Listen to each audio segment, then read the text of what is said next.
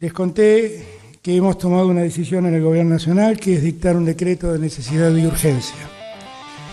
Por ese decreto, a toda la Argentina, a todos los argentinos, a todas las argentinas, a partir de las cero hora de mañana, deberán someterse al aislamiento social preventivo y obligatorio.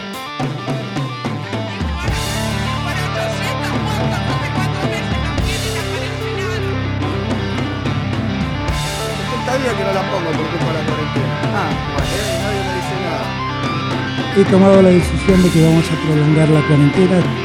El 2020 no viene saliendo como lo esperabas, tranqui. No sos el único o la única. Sobreviviendo a la cuarentena, cine, literatura, series, videojuegos, algo te vas a llevar para soportar el encierro. Veamos qué. Sobreviviendo a la cuarentena, un podcast de Radio Fortuna.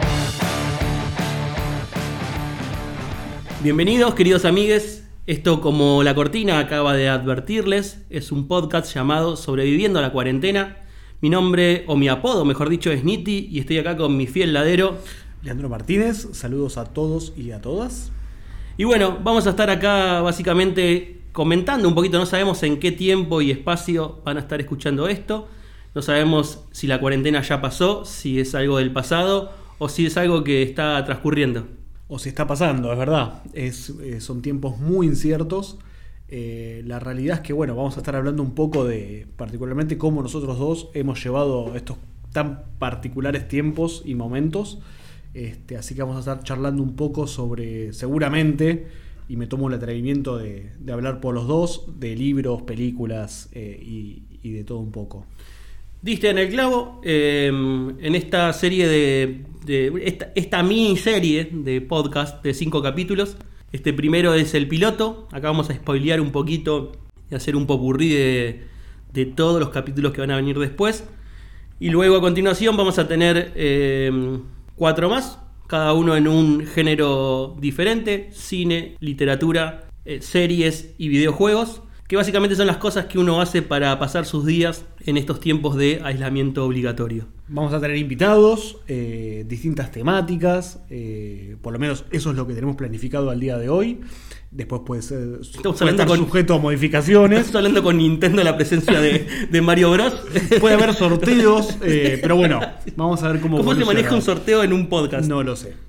Pero bueno, serán desafíos que tendremos que afrontar. En esta cosa nueva, y llegó esto delata la edad y, delata un poco el, formato que uno, que uno está acostumbrado a hacer. Es un podcast, no es un programa de radio, señor. No es un programa de radio, eh, calculo que algún sorteo se podrá hacer. Tampoco es un programa de televisión. Eh, es un problema igual como recién eh, mencionabas en la apertura. no puedes decir ni buenos días, no puedes decir ni buenas tardes. hay que decir todo. Es complicado. es muy difícil. Hay que ser inclusivo con la fecha. Con todo. Hay que ser inclusivo absolutamente con todo. pero bueno, es todo un desafío. Así que en esto de sobreviviendo a la cuarentena, eh, básicamente es si se llega a extender esto, si, si, si volvemos a la normalidad, yo creo que quiero retomar un poco de la cosa, esa cosa hippie que, escucho por ahí. Es verdad, hay cuestiones que esta cuarentena nos deja algunas enseñanzas, o nos deja algunas cuestiones que tienen como cómo aprovechar el tiempo, lo superfluo a veces de algunos gastos que uno tiene, o algún tipo de cosas que decís, ah, no era tan necesario eso que, que estaba haciendo. Entonces, yo creo que, la cuarentena eh, lifestyle que llegó para quedarse. Entonces, para sobrevivir a, la vida que nos queda, vamos a estar recomendando una serie de. Recomendando, charlando acá, cosas que nos movieron a nosotros, que nos interesaron, que, que nos llamaron la atención y quizás a algunos de ustedes les haya pasado lo mismo. Así que, nada, arranquemos hoy con, básicamente una especie de, raconto, de, historias, de, comentarios sobre los capítulos que van a venir. En primer lugar, en cuanto a los libros, ¿no? Tenemos acá un librero que, nos... Esto ha sido furor, ¿no? La lectura en Uno de los mejores libreros de la zona, podríamos decir, eh, del condado. Eh, sí, la lectura ha sido uno de los grandes pilares para sostener eh, estos largos meses eh, particularmente yo no he podido leer mucho, eh, me ha costado mucho concentrarme. Eh, he leído, pero digamos, en un escenario que uno pensaba, no sé, si hace dos años vos me hubieses dicho, Leandro, vas a estar en un escenario en donde durante cuatro meses no vas a poder salir de tu casa o vas a poder salir poco, y yo te hubiese dicho, wow, voy a aprovechar para leer como un animal, no lo he podido hacer. Por ejemplo, las primeras impresiones, las impresiones más inmediatas que se me vienen es he ahorrado mucho, he descubierto que tengo muchos gastos innecesarios, cotidianos, eh, eh, de sábado por la noche o en, el transcurso de la semana, eso, es lo que, lo, que primero noté. Eh, lo, lo que noté después de eso es que tenía mucho tiempo, si bien por suerte, en mi caso particular, eh, nosotros trabajamos durante toda la cuarentena, eh, gran parte del día me lo ocupa mi trabajo, la segunda mitad del día no, y me tuve que encontrar con, eh, bueno, ocupar el tiempo. Conozco gente que ha sabido aprovechar muy bien estos meses, que ha hecho cursos, ha hecho gimnasia por videollamada, eh, yoga por videollamada, cursos. Eh, yo no he podido hacer nada de eso. He Algo que llegó para quedarse será el- el- este fenómeno del Zoom. Antes era como, bueno, nos juntamos, no, sé, No voy más. no voy más, está, No. está Zoom, ahí, o sea, y me parece que obviamente una, una- una birra, una reunión de trabajo importante, algo... Y te juntás, pero che, tenemos que ver cómo los libros que te tengo que llevar a la librería, no, bueno, hagamos una de Zoom. No, no, por Zoom. La mitad de las cosas que antes hubiesen sido de manera presencial, ahora me parece que, digamos, el recurso del Zoom va, va a mediar un montón de, de situaciones. Eh, eso por un lado. No he sabido aprovecharlo, entonces tuve que recurrir a las cosas que yo solía hacer cuando era eh, preadolescente y adolescente, que era eh, jugar, en mi caso, ¿no? Jugar videojuegos, mirar películas, documentales, y ahora, entre paréntesis, series había que agregar, y leer. A eso me he dedicado en estos tiempos. Básicamente entonces a eso es a lo que nos vamos a referir aquí. Y para comentar eh, bre- brevemente, arranquemos por ejemplo por películas. Películas. Eh, una que, que he vuelto a, a- a mirar esta cuarentena, una película que, que me encanta, eh, se llama Miracle Mile. Creo que te he pasado porque tiene, un, tiene uno de los mejores afiches de la- de- de- del, del cine ochentoso. Es un tipo parado arriba de un auto mirando medio hacia atrás con un montón de autos chocados y un hongo nuclear de Una- 3 metros. Un dudoso hongo nuclear de fondo. De 3 metros que no llega a la altura nada. de, de- de los, de los locales. Y, y, a ver, aquel que vio After Hour de Scorsese, que es ese- esa especie de cine en el cual en un lapso de tiempo pasan muchas cosas y se enrosca y cada vez se enrosca más y te genera una tensión importante. Esto es lo mismo, pero post-apocalíptico. Es un tipo que toca, toca en una banda de jazz, eh, llega a un lugar, a Los Ángeles, a alguna ciudad de Estados Unidos, va a parar a una cafetería y coqueteando con la, con la, Con la mesera. con la mesera, queda a pasar a buscarla a las 12 que termina su turno para, para ir a tomar algo. El tipo se va a dormir la siesta, raro, a las 7 de la tarde. Pero se fuma un pucho en la terraza y cuando lo tira una paloma lo agarra y lo deposita en su nido, que el nido está sobre los cables del hotel, entonces se corta la luz. El despertador era eléctrico, entonces el tipo no se despierta y llega a las 2 de la mañana, la tipa no está, se fue deprimida, pero encuentra El destino interviniendo, ¿no? En la trama. Exacto. Su- Suena una cabina de teléfonos y alguien le dice, están los rusos tiraron las bombas, pa- papá, por favor, y el- este piensa que es un chiste, y el tipo pero frenético al otro lado, corran, váyanse, que Los Ángeles va a volar, y entra al bar con la fauna de las 2, 3 de la mañana, que es la hora que, en la que se encontraban, y dicen, ¿va a pasar esto? Sale el, camarero y dice, eh, no me pongas nerviosa la gente, tomátela acá. Y por alguna razón había gente de la CIA ahí tomando un café a las 3 de la mañana y saca una mujer una computadora de un maletín y dice, ¿qué dijiste? Eh, protocolo 32, tic, tic, tic, tic, se toca un maletín. Es cierto, los rusos tiraron la bomba. Y a partir de ahí empieza una especie de, de tratar de llegar a, una un eh, edificio alto de donde va a salir un helicóptero. Eh, para eso tienen que cruzar la ciudad y se encuentran con una banda de, inconvenientes. Pero eh, es una gran película. Se pone, se pone, empieza tranqui, medio humor, se va poniendo como oscura en el medio. No sé, en un momento explota una, una estación de servicio ahí uno prendiéndose fuego. O sea, pero no. Miracle Mile es una gran película a la que vuelvo. Eh, y bueno, es una de las que volví a ver durante esta cuarentena. Bueno, eso me pasó mucho a mí. Eh, en realidad, si me tuvieses que preguntar qué películas nuevas viste, te diría pocas. Lo que hice fue rever. ¿A qué te llamamos nuevas? Porque eso es muy loco también. Tuvimos cuatro meses de parate, salvo el del cine argentino que sigue estrenando a través del cine AR y un montón de cuestiones.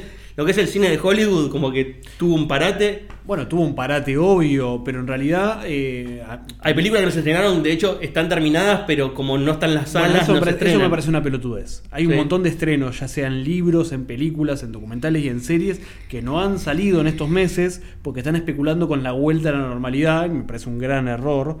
Eh, por otro lado, lo segundo que, sentí es que pensé que las plataformas de streaming iban a saber aprovechar esta situación de una manera. eh, uno, uno por, ejemplo, yo en marzo, eh, no sé, la semana posterior al inicio de la cuarentena dije, ok, las plataformas de streaming van a explotar con contenido y no han hecho nada, o por lo menos a mí me han dece- decepcionado bastante. Entonces tuve que apelar a volver a ver películas que ya había visto, a, a verlas por segunda o tercera vez, o a ver películas pendientes, viejas.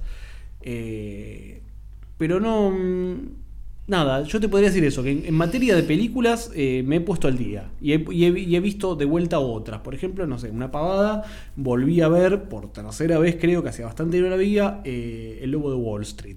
Y me pareció Ah, una maravilla, obviamente calculo que todo el mundo la habrá visto, eh, pero me, me dediqué a eso. Vi El Lobo de Wall Street, vi eh, Un Príncipe en Nueva York, de Hermoso, vuelta, hermoso, gran película. Decime cómo es el, el- yo siempre- la traducción en castellano decía Buenos días, vecinos. Era nomás- No me acuerdo cómo llama, no sé cómo se llama en el idioma original de esa película.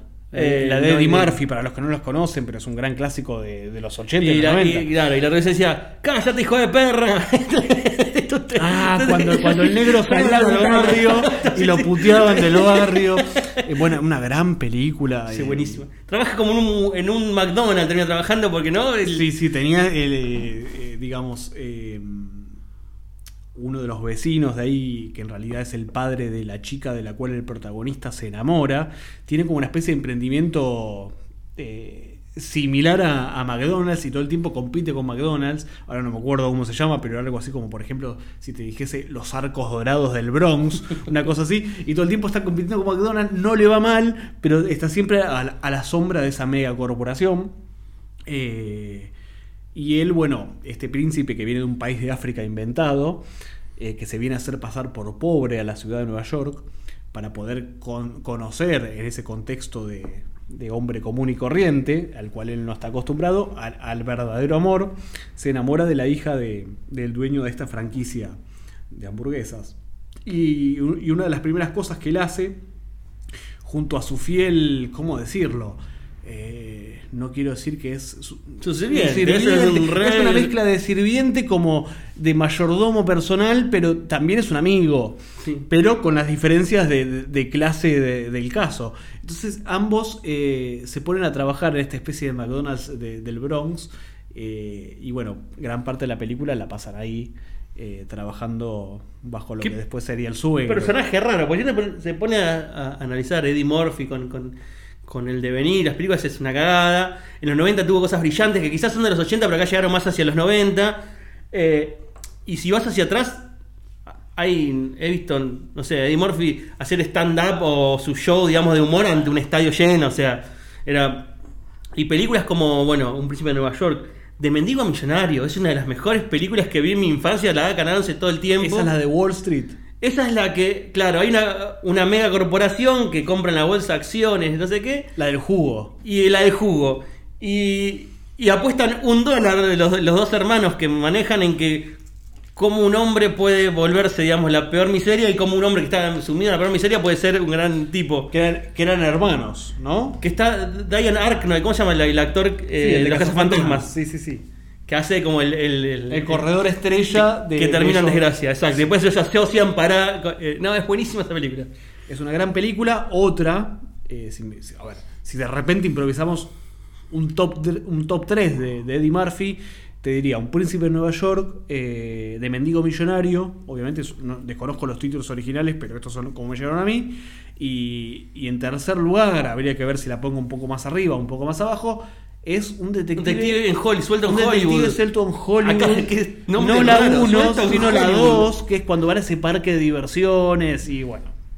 Este, un poco lo que, lo que ahí ocurre es que eh, eh, el personaje de Murphy es un policía curtido de las calles, de, la- de las calles duras, y cuando va a Hollywood, aparentemente la policía de Hollywood está como presentada como que son policías ingenuos, y este se hace una panzada porque, bueno, viene justamente de, de una de las grandes metrópolis de Estados Unidos y, viene curtido, entonces es como que viene a enseñarles un poco. Gran película. Eh, yo, eh, bueno, particularmente esta cuarentena también, casi arrancando, 10 días, no sé si pasaron 10 días después de la cuarentena, que dije, algo tengo que hacer con el tiempo libre que tengo.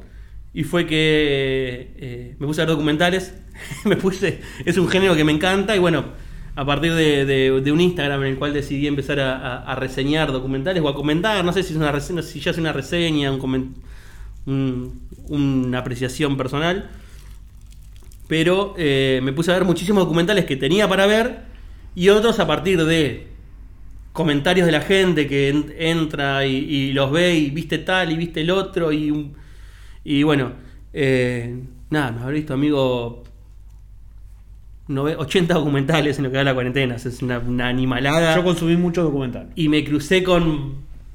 Reví algunos que me parecieron fantásticos. eh, descubrí, eh, descubrí maravillas. eh, pero sigo. a- argentinos hay un montón de documentales que, que, que- que había- que se habían pasado por alto. Tengo un par ahí que cuando, cuando vayamos al capítulo de cine eh, voy a estar hablando en profundidad, pero no sé, a, nivel argentino hay un montón de, de- cosas geniales que no, no se dan. O sea, me parece que Cinear, si bien le falta un montón, es una, plataforma muy interesante. Porque todo ese material argentino que, que quedaban en, un limbo, porque se estrenaba y pasaba un par de semanas en el, en el Gaumont y después quedaba como por ahí, y alguno lo subía, algún director lo subía a YouTube, porque también, nada, es, es como regalar tu, tu trabajo y tu Sí. arte, o sea, no queda solo en, bueno, se cobró la- el, el subsidio del Inca y ya está. Eh, no se conseguía, hasta inclusive por si alguien está interesado en verlo y buscar en internet, digamos, si se podía descargar, tampoco existía. Y Cinear un poco vino a, a cumplir eso, o sea, al, al cineasta tengo entendido que le suma como, como una entrada a un cine, o sea, por más que la película en los números finales, digamos, sea, vos tenés tantos espectadores de una película. Bueno, Cinear te cuenta cada clic o cada vista de la película, te cuenta como una entrada eh, aceptada por el Inca. Entonces, le sirve al cineasta. De hecho, hay hasta estrenos ahora que salen nada, salen 30 mangos y hay muy buena eh, eh, oferta. Es una aplicación de celular, esa es la única macana. O sea, tenés bueno, el canal Cinear que, que te pone un poco random todo este contenido. Pero después tenés la aplicación, que en mi caso, nada, aquí el aparatito del Chromecast que te permite tirar del celular a, la tele y ves el, contenido de la televisión, si no la computadora. Bueno, pero ahí, qué sé yo, eh, un poco lo que yo pienso es que hay una pereza de, Netflix ahí también. Podría incorporar más eh, documentales y ficciones nacionales, que hay verdaderas joyas. Eh, porque un poco la postura cuando uno ingresa a cinear es, tenés que tener la voluntad de bucear. Porque te encontrás con un montón de material que a lo mejor no conoces, eh, te engancha por la sinopsis o no, o alguien te comentó que...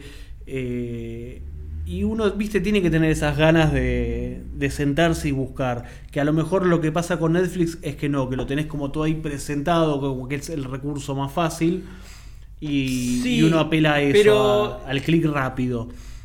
Eh, en un punto también, a ver, ¿qué, qué te hacen Netflix? Tenés todo servido. O sea, tenés, si te posás sobre la película, tenés como una especie de resumen visual.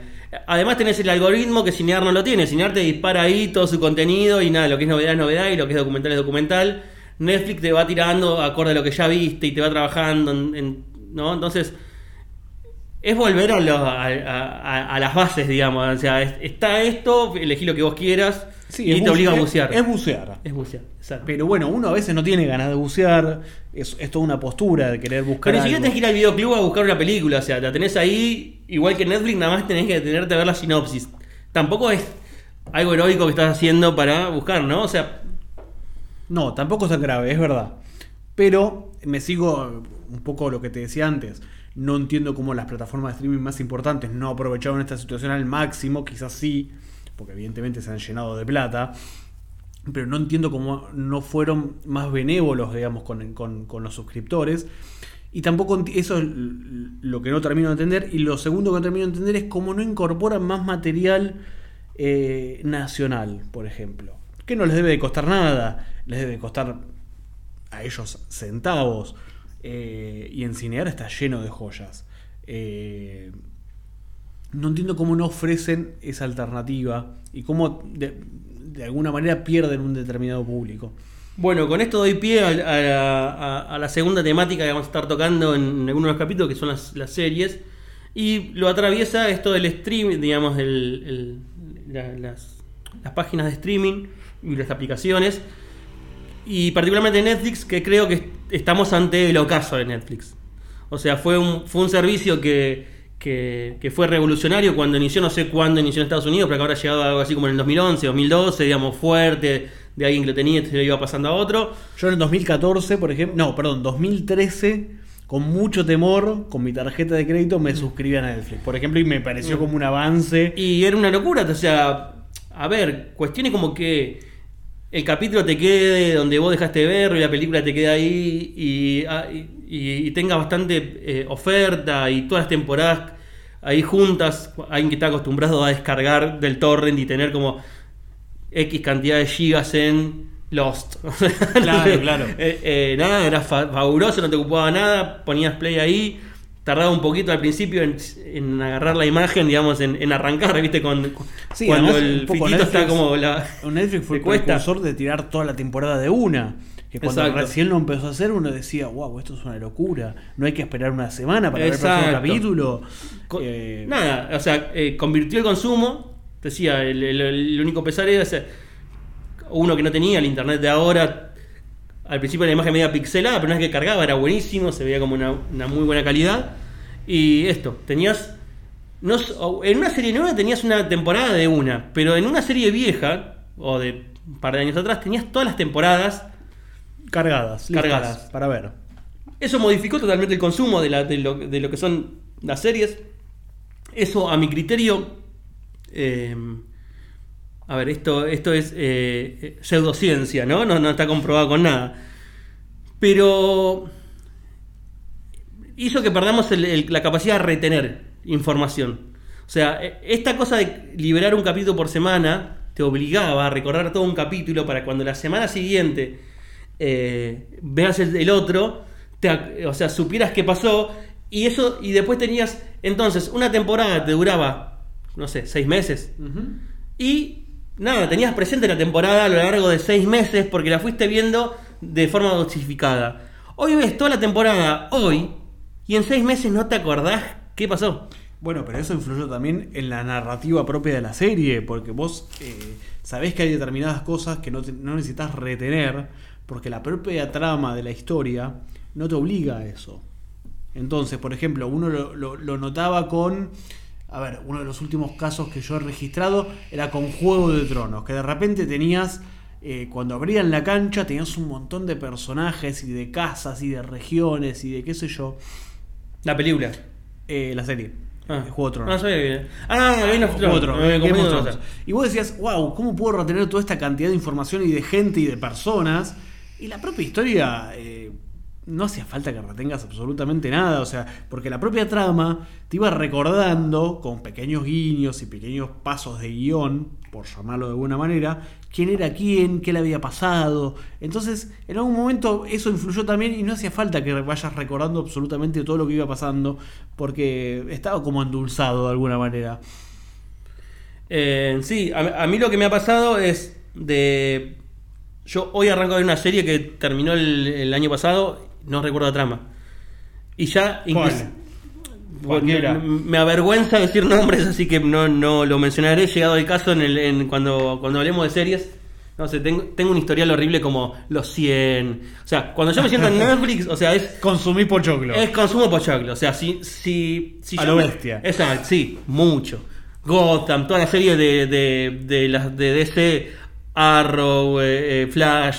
Nada, si me siento a ver Netflix mientras como o mientras cocino de espaldas, digamos, y que no necesariamente tengo que prestar atención, sino que, no sé, puedo estar cocinando y mirar de ratos. Como, uno, como tu vieja miraba o, o tu viejo miraba un programa en, en la tele de aire mientras hacía otra cosa, bueno, con esa misma lógica. Eh, y lo que me pasa es que de un año al otro, ya ni el. Ni el resumen del principio de temporada me sirve. ¿De qué va? O sea, ¿qué, qué tenemos? O sea, ¿qué, qué pasó? Claro. Eh, en ese sentido, creo que, que, Nada, también esto hace que terminaste una serie hoy y bueno, y mañana arrancaste otra, porque bueno, ya que no vas a esperar un año y no ver nada. Entonces, por ahí en tres meses te viste seis series. Sí, a mí por, a ver, un poco retomando lo que decía antes, en películas, si bien no descubrí nada que me haya volado la cabeza y de hecho me la pasé reviendo películas que ya había visto, no me pasó con las series. Eh, con las series me pasó que le he dado chance a, varias que tenían, en el tintero y que me han, parecido de lo mejor que he visto en los últimos 10 años. Eh, Watchmen es una de esas, que después, es- es- si querés, cuando nos dediquemos más a, la parte de cine, series y documentales, vamos a profundizar. Watchmen me pareció una obra maestra. Y la otra obra maestra que la venía pateando desde hace un montón de tiempo, porque me había roto el corazón en su momento, de los creadores de Lost.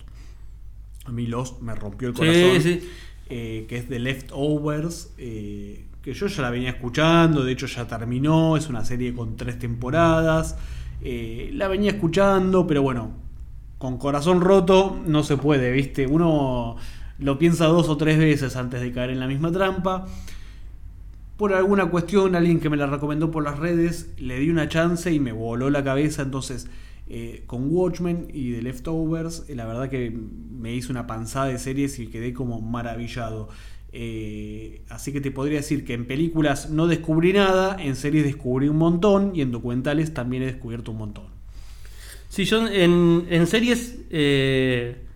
Bueno, durante la cuarentena podría nombrar Afterlife también, que fue, la, la segunda temporada no, no, no fue tan genial como Bueno, la pero primera. Afterlife, de- si no me equivoco, la segunda la- la, temporada nueva sale durante la cuarentena. Exacto, por eso te digo, es eh, en, en este en este formato, digamos, estas series que consumí durante, durante este tiempo, Afterlife fue una de ellas, bueno, después esta serie que te comentaba, Gotham, Los 100 que aparecían por ahí.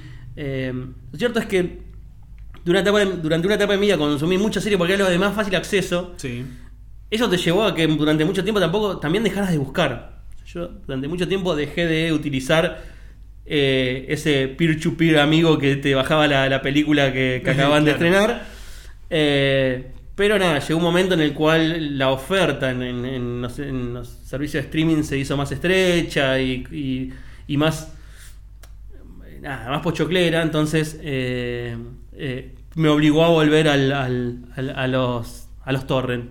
Pero pero digamos, durante el tiempo eso consumí bastantes series y como que volví a la senda del cine en el último tiempo. eh, que no me parece ni muy elevado, ni más ni menos. Viste que está como esa dicotomía en, oh, las series son para la, la gilada. O sea, el que, el que mira cine y, y, y te tira las series como, como si fuera... Como algo menor. Algo menor. Exacto. Bueno, eh, yo no pienso así, Estamos de acuerdo, compañero. pero acá te, te- El- una profesora me enseñó que el pero borra todo lo anterior. borra- o sea, bueno. vos un montón de cosas y, y hermosas, pero borra todo lo decir. borra todo lo anterior y presta atención a lo que viene después del pero. Exactamente. Eh, si, si hay algo que me ha dejado como enseñanza la, la cuarentena, si bien yo lo venía eh, sintiendo y pensando desde hace un tiempo, es que estoy al borde de, de- de- de suscribirme de Netflix y de ponerme absolutamente la camiseta de HBO. O sea, eh, entiendo que hay una diferencia abismal entre una cosa y la otra, eh, ya sea desde al público a que se apunta o hacia el calidad de contenido, pero la- el eh, es- este periodo de la cuarentena, ya después han pasado casi cuatro meses, me arroja abrazando a HBO ¿sí? y al borde de incendiar a Netflix. por un montón de cuestiones. Pero bueno. Pasa que, en- que en un punto también lo que termina pasando es cuando uno está acostumbrado a pagar por cable, no sé cuánto, uno hoy por hoy paga el combo tipo internet, teléfono, cable y no sé, paga entre, puede pagar desde 1600 pesos a 2800. Entonces, bueno, 200 pesos, bueno, ¿qué hace? Pero cuando empezás a ver que lo interesante está 200 pesos y 170 para este, y que Qubit, y que HBO, y que, y que mm, el otro, ¿cómo se llama? Eh, Amazon. Sí. Amazon. Y ahí sumás y tenés como una, una luquita de, de, de servicios de streaming. Bueno, y tenés que elegir. A ver, Netflix lo estoy utilizando o lo, o lo he utilizado estos últimos eh, tiempos como algo de fondo. Pasa que a veces mete un cada, muy cada, muy cada tanto, ¿eh? Mete un gol que decís, esto justificó. ¿Cuál? ¿Cuál fue el último gol que hizo Netflix? El último gol que hizo Netflix, ¿cuánto meses de tiempo? Mm, un año, Un año. ¿En series o en películas? en lo que quieras. Creo que Afterlife es No te voy a decir documentales porque tenés la respuesta rápida para eso. Por eso, entonces eh, no te ya de hecho hoy estuve viendo el de las drogas y es increíble el del viaje No, del pensé- yo pensé que me ibas a decir, porque esto eh, hay un documental que surge en la cuarentena, que es eh, Tiger King. Bueno, no, sí, bueno, no, ese no es anterior a la No, no, es anterior. Entonces, Pero ese es documentales no. Increíble, por eso, pero te lo saco. Pero quiero decir, cada tanto tiene una buena producción de documentales, de hecho, está esa cosa que me interesa como que es rara. La droga ahora es buena y de repente hay todas cosas de drogas y consumo y qué bueno que está y la contracultura y cómo está ¿no? El, el poder hegemónico queriendo, eh, bueno, in- incluir la contracultura, todo lo que ya sabemos. Pero Afterlife es una serie chiquita, pero me parece muy, muy, eh, muy bella, digamos, como, como está compuesta. Eh, Es sencilla. Haunting Hill, la de, la de terror, digamos, me parece que es una cosa genial como, como, como estuvo realizada. El irlandés, que si bien no es una película que me voló la cabeza, me parece que sin Netflix poniendo la plata no hubiera existido, que, que de hecho venía Scorsese como rebotado de, de varios Sí. lugares. Bueno, ahí está, ahí tenés, la, ahí tenés la respuesta. Entonces, ahí tenés tres goles, si querés dos goles, o dos goles y medio, que te dicen, bueno, ¿cuántos son? Dos, 200 pesos por mes. ¿Qué te vas? A- para ver el irlandés. Mañana sale el irlandés y todos te van hablando de eso. ¿Qué te vas a dar de alta en Netflix otra vez para verlo? Y... Bueno, eh, te acepto el irlandés, me parece que es una gran respuesta. Eh, si me preguntás a mí, yo me iría un poquito más eh, al año pasado, 2018, y te diría Roma. eh, pero Roma. bueno, está bien, pero es, es muy espaciado. Está bien, el cable no lo veo. O sea, ya te digo, el cable lo pago. O sea, de hecho es algo que tenemos siempre. Y desde que yo tengo memoria, el cable no tiene nada. El cable es para sentarse en la sobremesa del sábado y, y- ver... eh, Hoy en día, decís vos. No sé, hoy no, porque no lo veo hoy No, en yo día. no miro tampoco, pero, no pero está en mi casa, o sea, y es raro que haya una casa sin cable. Y nunca hubo nada. O sea, el- ya te digo, el, el cable es para eh, la sobremesa del sábado y ver Patch Adams o Despertares o alguna de estas de, de- de Eddie Murphy o no sé. Eh, uno no ve series en el cable y sabe qué día la dan. Eh, no. Entonces, eh, y está el cable, el cable, eh, nada, lo mantiene. Bueno, pero un poco es, es esa la función que cumple Netflix ahora. Sí, Del contenido Sí, que, que totalmente. está, que lo pones de fondo. Totalmente, estoy totalmente de acuerdo. Eh, pero bueno, básicamente en series hay, hay- ya hemos mencionado bastante. Eh, a ver, si historizamos un poquito esto, yo creo que si, si bien Friends tenía su, su, su público cautivo, y uno tenía como esa gimnasia de... Estaba en Warner Channel, creo que sí, Friends En estaba en Warner Warner, Channel. sí. Entonces, esa gimnasia de verlo, y creo que fue la gran serie que yo llegué a presenciar como el final en tiempo real. O sea, es el último capítulo de Friends, se comentaba. Pero sacando esas series, y después tenés esas que se repiten en random ad infinitum, tipo desde Bonanza hasta Los El Zorro. hasta El Zorro, a, eh, El Auto Fantástico, la de Johnny Depp, que eran policías, eh, no recuerdo el nombre. No, no me acuerdo. Eh, Policía Especial, algo así yo. Sí, División División Especial. Especial. Brigada Brigada se repiten y están y, y- y son series que para mí nunca tuvieron tipo continuidad.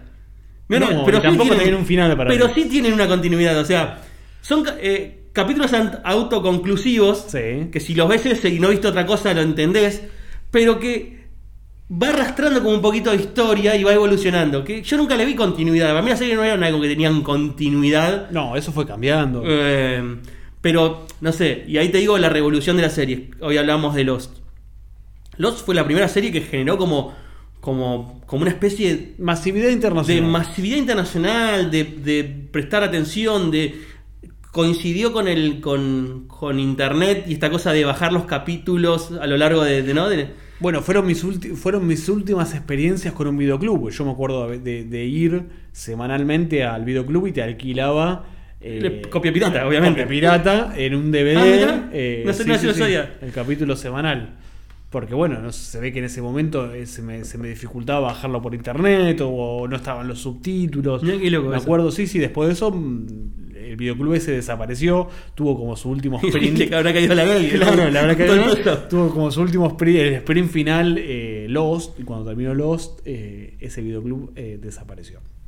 Imagino al tipo, No a- a- al dueño hablando con el empleado diciendo, parece que una, una temporada más. Una tenemos". temporada más, esti- tiramos una temporada más y desapareció. Eh, pero bueno, creo que fue como la gran revolución de la serie, o sea, como la conocemos hoy en día. Eh, vos ves Lost, un capítulo, y si no conocés la historia, no entendés una goma. No, es imposible. Eh, y toda esa cosa de complejidad y cómo se van abriendo las historias y el trasfondo. Me parece que, bueno, cuando, cuando hablemos de, de series vamos a, a tocar un poquito más este tema. Pero bueno, nos quedan por ahí para tocar de, de- de oído un poquito o, o- o sin demasiado eh, sin demasiada profundidad, porque ya va a llegar su capítulo. Literatura y videojuegos. ¿Por dónde querés arrancar? Arranquemos por videojuegos. Iba a hacer lo mismo, dejemos la literatura para Sí, el sí, final. dejemos la lit- literatura al final, eh, no hagamos de esto algo súper ñoño, hablemos un poco de videojuegos. Eh, Acá tenemos la- la- la- las antípodas, ¿no? Ah, tenemos las antípodas. Las antípodas, porque si bien eh, Leandro, eh, mi amigo, es alguien que me supera en edad, es el, el millennial en esta, en esta charla, y yo soy el boomer, el, Vos el oldie. serías el boomer, vos. El oldie soy yo. Este, porque esto te puede pegar para dos lados diferentes. Exacto. Uno puede recurrir a jugar, eh, por ejemplo. en tu eh, caso, ¿qué jugás? En, en mi caso, a juegos nuevos. Bueno, a mí me encanta jugar al Family. Me compré un. Vos optaste por lo Sí, retro, me- por me- revivir determinadas Y después, cosas. cuando eh, le di un upgrade a eso, y me compré un Sega. Muy bien. Está bien. O sea, de Family Sega y Y ahí emuladores. quedé. A ver, ¿qué me pasa con los videojuegos? Vos tenés dos, dos maneras de, de entender el consumo de videojuegos. En tu caso, que es algo que te gusta, digamos, que, que te interesa la evolución de la tecnología y la historia y esto que hablamos recién que vamos a más adelante, de mundos, digamos, para investigar. Y yo conecto con los, con los videojuegos de lo que me producían cuando los jugué de pibe. O sea, es como, Claro. es como ver un álbum de fotos, es como eh, conectarme con cierta situación de mi infancia donde con mis hermanos nos peleábamos o compartíamos, depende cómo sea el juego, ¿no? Eh, y en mi caso particular, nosotros, nada, eh, eh, familia obrera, en el Family estuvimos tope de gama, llegamos al Sega como ahí, como los campeones, y nunca tuvimos ni siquiera Play 1. Y cortó ahí. Y corto ahí, Sega, Family Sega. Y después crecí y nada, no, ahí quedan los videojuegos. Pero te diría que, el- que ahí el Sega fue lo último, entonces jugar a eso me, me- me conecta con esa infancia. Y no le busco esto, que, que por ahí le buscas un juego nuevo, el- que te atrape, la jugabilidad, la historia, eh, conectar. Entonces, ni, eh, a ver, amigos, darle una sequita a, a un fácil, jugar un jueguito de Family, pero es a jugarlo a flor de piel, eh, o sea, es conectás con ese pibe, ves al costado y ves tu casa de la infancia. En un Sí, punto. sí, entiendo, o sea, es hermoso. Eh, la música, el- el- la música del Doble Dragon, la música del Contra, que hace poco me enteré que los Contras son los los los Contra, el Contra es un juego japonés que no sé cómo es el nombre original, pero en Estados Unidos la versión americana le ponen eh, Contra. Sí. Y los Contras son los ejércitos de mercenarios que De luchaban contra Sandino. De la CIA. de la CIA, Sí, claro. sí, sí, sí. Terrible.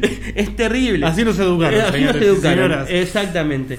Eh, entonces, bueno, en Sega hoy hablamos del Road Rush antes de, de empezar a grabar esto. Eh, Bueno, a mí el no me Toons, pero o sea, es, es- es que a mí no me pego.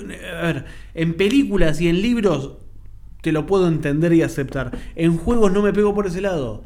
O sea, no quise vivir como una, una experiencia retro, sino que me dediqué a, a lo absolutamente moderno. Bueno, ¿qué es lo que está en boga hoy? Entonces me puse a bucear en juegos de, de Play 4.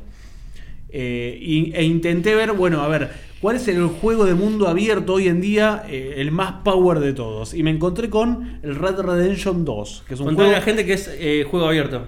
Es un juego de mundo abierto en donde básicamente vos tenés un mapa delimitado, en donde en, en una gran extensión de, de- de terreno, de distancia en realidad, podés hacer lo que quieras, que es un poco lo en juegos eh, de nuestra época, qué sé yo, similar a los primeros GTA o no sé, ayúdame con algún juego de mundo abierto prehistórico, pero en donde a uno se lo tiraba en una porción de abierta y donde tenías una historia principal, pero a la vez vos te podías mover, eh, si vos te desprendías de esa historia principal, por eh, misiones secundarias y por interacciones aleatorias que ese mundo abierto te, te, te ofrecía. Bueno, entonces dije, bueno, ok, ¿cuál es el juego con, con- que está en boga hoy? ¿Cuál es la, eh, eh, digamos, el mundo abierto? eh, el mejor exponente del mundo abierto. Y me encontré con este juego que está ambientado en el lejano oeste de Estados Unidos. Y me pareció increíble el nivel de complejidad que manejaba, el nivel de mundo abierto. Literalmente es un juego en donde uno puede hacer lo que quiera. Que si vos te desprendés de la, de la historia secundaria, tenés una experiencia propia de, de juego.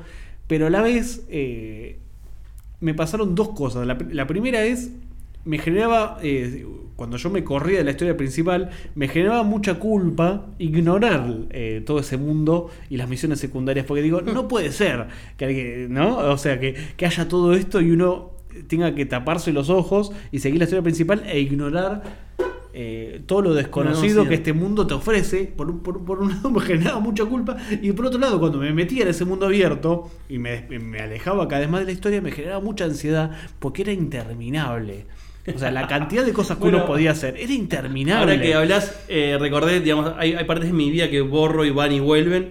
Eh, no no, no por, por, por algo en particular, sino porque me olvido. Pero nosotros saltamos toda la etapa de PlayStation. Hay una adolescencia con plata de mi primer trabajo y plata que puso mi viejo, compramos una computadora, más o menos. Y ahí empecé a jugarlo, mi acercamiento a la computadora. Ahí conocí Sí. el Age of Empires. Ahí en- Y en esto que decís que es como muy inicial, el, Sniper Elite. El Sniper Elite. Que es un juegazo. Pero antes, el Sniper Elite fue, fue mucho tiempo después, cuando ya vivía solo. Pero antes que eso, el Wolfenstein me parece que se llamaba. Sí, que era, un, que era El un juego shooter. tipo Doom. El shooter el tipo Doom. de nazis. Y contra nazis que tenían como inventos y unos, y unos robots mutantes extrañísimos. Eran su- como super soldados zombies, Sí, nazis. eh. Era rarísima la historia, pero tenía- también tenía este recorrido por. Puedes caminar libremente. No sé, me acuerdo que. Che, apareció el gigante que te quería matar y yo estaba corriendo a otra punta del juego. Y no había un. como en esos juegos 2D de Sega o Family que el tiempo corre y No, te y no morís. te penaba, o Exacto. en, definitiva dependía de vos, bueno, ¿querés seguir con la historia exacto. o querés seguir boludeando? un poco que me baje la- Disparar a la pared, matar gente aleatoria y después cuando quieras, estamos esperando para que sigas la historia. Bueno, el Sniper Elite, si bien era muy limitado, eh, tenía, eh, como hablábamos recién, esta especie, vos te podías meter en un edificio y subías una escalera y tenías un cuarto de un pibito que había, estado en una ciudad bombardeada, entonces tenías como el cuarto armado, nada, con una imagen bastante en dos dimensiones, porque la pared era Claro. ¿no? La, la cámara como estaba en, en 2D con la pared, o sea, era como un cuadro pintado y sin techo, era, era como Bueno, pero básicamente es, es un poco lo que te decía yo. En el Sniper Elite lo que pasaba era que en, en esa porción de territorio que uno podía recorrer en las misiones, a lo mejor estos, eh, se los suele llamar easter egg, que eran como lugares a los que uno podía acceder en el decorado de- del escenario ¿no? de- del juego. A lo mejor en el Sniper Elite, estoy inventando, no, no, no lo sé, capaz que eran 20 lugares. ¿no? En donde había puertas que al ser decorado el, el 90% no se abrían, pero había un 10% que sí se abría, entonces vos accedías a un departamento, una terraza, una bodega, un negocio. Entonces uy, mirá dónde estoy, esto no tiene nada que ver con la historia, eh, pero me dejan estar acá, eh, me divierto un ratito y me voy. Bueno, imagínate que en el juego que te digo yo, no hay un 90% y un 10%, es 100%, todas las puertas se abren.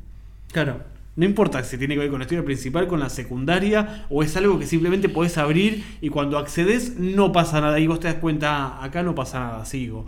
Bueno, eso te, a mí por, personalmente me generó una ansiedad. O sea, puedes abrir todo, hacer todo, interactuar con todo lo que eh, el escenario vasto que el juego te ofrecía. De eso se trata un poco el juego. Después, te- obviamente, tiene una historia principal que sí debo decir que es bastante inverosímil. Si bien la historia principal está buena, pero matás una cantidad de gente y haces una cantidad de cosas que decís, ok, esto no tiene sentido, esto eh, años atrás esta historia no se hubiese contado de esta manera. Y, y- y otra cosa que noté es que este juego años atrás hubiese tenido una dificultad increíble y este juego era absurdamente fácil. Claro. Que eso es otra de las grandes cosas que en los últimos años con los, juegos nuevos he notado, es que la dificultad no existe. O sea, está hecho para que cualquiera que, sepa manipular un joystick de cualquier consola lo pueda terminar eh, en tiempo y forma. eh, un poco parecido a lo que pasa con Netflix. O sea, cualquiera cualquiera lo puede ver, cualquiera lo puede seguir, no hace falta prestarle mucha atención. Cualquiera que sepa apretar tres botones puede terminar esto. Eh, y eso es una. yo- ¿Qué sé yo? Yo recuerdo cuando era mucho más chico, había juegos que realmente eran dificilísimos. No sé. eh, por ejemplo, los contras a mí me resultaban dificilísimos. Los arcade, que uno iba con los fichines, eran dificilísimos. Y después en sus versiones de consola, por ejemplo, hoy hablábamos del Golden Axe. El Golden Axe en los fichines eh, era muy difícil de jugar. Y por lo general uno duraba poco. El Mortal Kombat, que era eh, Sí, el juego de pelea. Vos podías pasar con, con suerte, si no eras un gran conocedor, tres, Dos, cuatro, tres, tres, sí. cuatro pantallas, ponele. El Fatal Y en la no, el Fatal Fury no, el, el, el Kino Fighter. el Kino Fighter, que, era que eran complicadísimo de peleas de, de, dos De a tres. de- de a tres. Vos podías pasar tres, cuatro pantallas y tu moneda rendía. Pero ahora. Ahora, ot- otra historia de infancia A ver. que vamos a meter en el, en el capítulo de, de, De videojuegos. videojuegos, Uy, qué bueno. y con esto pasamos a literatura. Es una vez en una casa prefabricada del barrio, abrieron una pizzería. Y como tenían espacio todavía en otra pieza prefabricada, metieron primero un pool que no le funcionó. Y después videojuegos. arcades. arcades en una casa que se cerraban con una chapa, con un candado, y adentro llegó a ver hasta un video de- un videojuego de rally. O sea, No, con todo el aparato. con- la de- cabina. Con la cabina. No. Así que nada, eso vamos a estar comentándolo. Pasemos ahora para ir eh, cerrando este mm, capítulo piloto. eh, ¿Dónde está el piloto? ¿Dónde está el piloto? De Sobreviviendo a la cuarentena, que es literatura. Cosas que estuvieron leyendo, eh, que estuvimos leyendo, cosas que podemos recomendar para leer, cosas que eh, estaría piola que ustedes y nosotros leamos. Yo, soy sincero, no leí casi nada en esta cuarentena, soy alguien que, que está bastante cerca a veces de, de leer, pero nada, por esto de las películas, por no encontrar el momento. Leí dos libros, creo que desde que arrancó la cuarentena hasta ahora.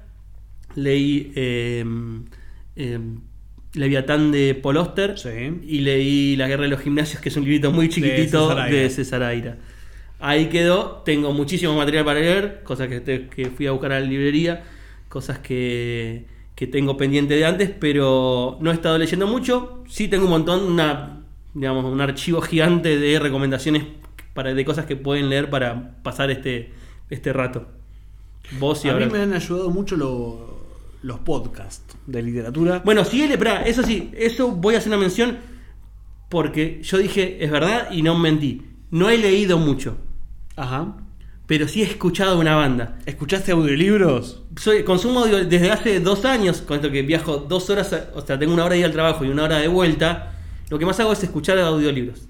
Yo consumía muchos audiolibros eh, en situaciones en las que, por ejemplo, no sé, yendo al gimnasio o viajando, o sea, eh, ahí sí le, le he dejado ingresar el audiolibro a mi vida. Me parece una cosa maravillosa Sí, es, y, y- y me para, paro de mano. para esos casos. Me paro de mano con cualquiera que no, porque leer es sentarse y. No sé. No, tampoco te voy a decir que no, me recuerda a mi vieja cuando se sentaba y no leía. hay que- pero hay que sacarle un poco de si, solemnidad. Si enganchás a uno que lee bien y que ese momento en el cual, che, me olvidé el libro, estoy en la fila del banco y no me traje el libro, me tengo auricular y si tengo un buen audiolibro en el, en el celular. Listo. O, eh, che, voy en el auto y tengo una hora de viaje y la radio, loco, es pura mierda, entonces, pum, le mandé un buen audiolibro. Creo que, pa- o para el gimnasio, yo durante muchísimos años de mi vida, el gimnasio es algo que me pareció una pérdida de tiempo y cuando enganché las entrevistas a, no sé, a Borges, a Cortázar, eh, los audiolibros, fue maravilloso. Bueno, porque había como una doble ganancia. Exacto, porque eh, uno hace actividad física y al mismo tiempo que hace esa actividad física, que a uno mucho no le, no le fascina, incorporaba, no sé, un, un cuento, una entrevista. Caminar con escuchando audiolibros, Claro. o sea, eh, eh, me parece fantástico. Bueno, eh, yo sí no he leído mucho, pero sí he leído algunas cositas.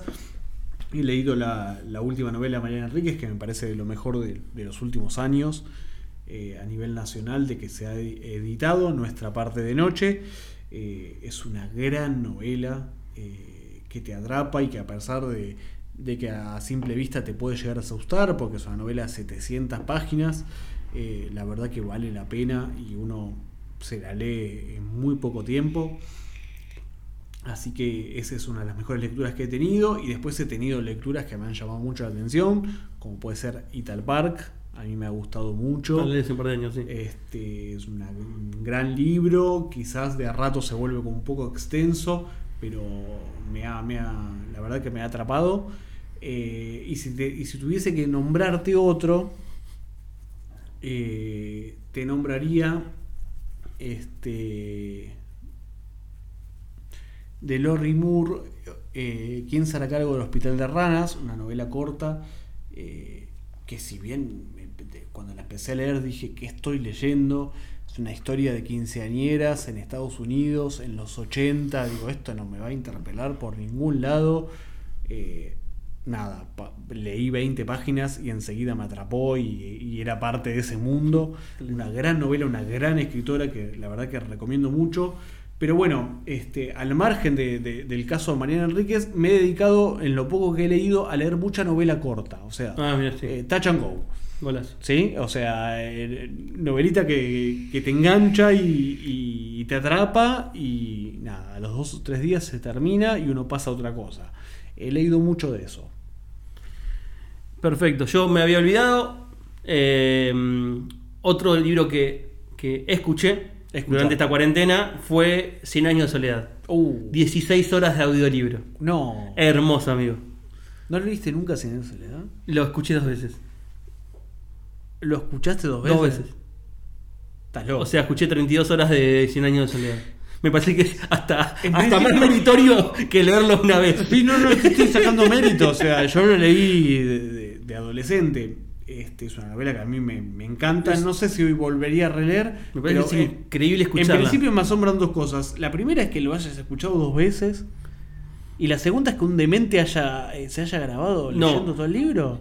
Es un gran demente, o sea, les recomiendo, creo que el tip que les tiene que dar de, de esto, además de todo lo, lo- lo, mm, digamos, lo que vamos a hablar adelante, es en YouTube está 100 años de soledad eh, en dos partes, escúchenlo porque es genial. Y otra para audiolibrear en YouTube es Paco Literatura. Paco Literatura. Paco Literatura, es un gallego que te lee generalmente, o sea, tiene Borges, pero su Pero fuerte es Stephen King. ¿Es un programa o es no, una- no, es su canal. es una persona Paco, que lee es, Paco- es un señor eh, que básicamente lee. Lee. Posiblemente si, si... No, no lo voy a usar ahora, pero eh, con la magia de la edición yo podría hacer que se escuche ahora Paco. Paco Literatura. Franz Kafka. La metamorfosis. Una mañana, tras un sueño intranquilo, Gregorio Sansa se despertó convertido en un monstruoso insecto. Y volvemos al, al- al Tengo podcast. varias, tengo varias preguntas. Es un gallego que se escucha que se escucha bien, o sea, no es el, el gallego, viste que es al oído raro y feo y vos decís qué, qué mal, eh, pero está muy interesante. Sobre todo tiene Stephen King, Lovecraft, le va por el lado del terror, pero tiene algo de Borges, tiene algo de Cortázar, tiene algo, es muy interesante. Y el otro tip es eh, 100 años de soledad. Bueno, la única obra que yo audiolibré entera fue eh, Don Quijote. Eh, por ¿Posta? Cer- Cervantes, no me acuerdo. Hay, la- hay una edición muy fea que es como muy cortita, como salió en, en- No, no, no, esta es como una página oficial, tipo si te dijese cervantes.es. La, la lee un Los herederos de Cervantes. Sí, una cosa así. pero la lee con una, con una felicidad y una entonación que a vos te da placer escucharla. Pero, en- con- no sé con años de seriedad, pero se me ocurren como hacerte varias preguntas. Por ejemplo, ¿el tipo le pifia en algún momento en la No, lectura? no, le pifia. Es increíble como el tipo eh, a ver, es una sola persona. No puedes leer 16 Me hizo acordar a. Chuck Norris versus el comunismo, esa película en la cual hay una mujer que hace todos los personajes de Hace la todos los película. personajes. Está bien, pero no Bueno, puedes- no puedes leer- tono un poquito diferente cuando, cuando la mujer dice eh, Aureliano y no sé, habla, habla la madre. Lo entona. Y, lo entona. Bien. Pero en realidad es, es siempre el mismo Es muy personaje. importante eso. Es muy, es muy bueno con hace. Y no, y no hay ningún pifie. No. ¿Y vos qué, qué pensás vos? ¿Que si el tipo se Corta, equivoca pausa, y lo eh, hace de vuelta? edición, sí. Uy, entonces Edición, tenido dieci- sí. Sí. ¿Cuánto, ¿Cuánto dura el libro? 16 horas, dos, O sea dos tramos de 8, uno de 9 y uno de 8, 17 horas. ¿Cuánto decís que le habrá tomado? Realmente, o sea, no... no Dos meses, tres meses. No, no, en horas. No, tres, ah, digo tres meses de laburo, no sé, habrá sido 100 horas. Seguro. O no, o quizás. Porque te trabás, le pifiás. Sí, aparte no grabás 16 horas seguidas. O No, sea, no. grabás dos, tres, bueno, en fin. Bueno, un gran dato. Sí, no, no. eh, yo sé que lo vas a escuchar. Buscalo. eh, y bueno, espero que, que aquellos que, que están escuchando les, les haya quedado eso. Eh, así que bueno, estaremos en breve eh, subiendo más material. Eh, espe- esperemos que sea semanalmente, ¿no? Inicialmente sería Bueno. como una entrega semanal. En principio no, Eh, tenemos, eh, la, tenemos en- la voluntad de hacerlo. En, en principio tenemos, arrancamos, así que eh, nuestro problema es arrancar. Una vez que arrancamos ya, eh, digamos, arriba del tren, eh, vamos andando, pero bueno, bienvenidos entonces a este capítulo que más que, yo creo que más que piloto se llamaría ¿Dónde está el piloto? ¿Dónde está el piloto? Una introducción. Sería el nombre del capítulo, una introducción a sobreviviendo la cuarentena. Así que bueno, un gusto. Leandro, compartir eh, este rato con No, vos. Por favor, el, Eh, gusto es mío y nos veremos la próxima con algún capítulo ya más centralizado en una temática de, de esta que hemos de, de alguna de estas de, las que hemos hablado. Lo definiremos en estos días. Podríamos dar una precisión ahora, pero yo creo que lo, de- lo, lo definimos. Películas. Películas. Eh, pero estaremos viendo de qué hablamos la próxima. Así que bueno, muchas gracias a aquel que le dio play a este podcast. Nos estamos viendo. Abrazo grande y nos vemos la próxima.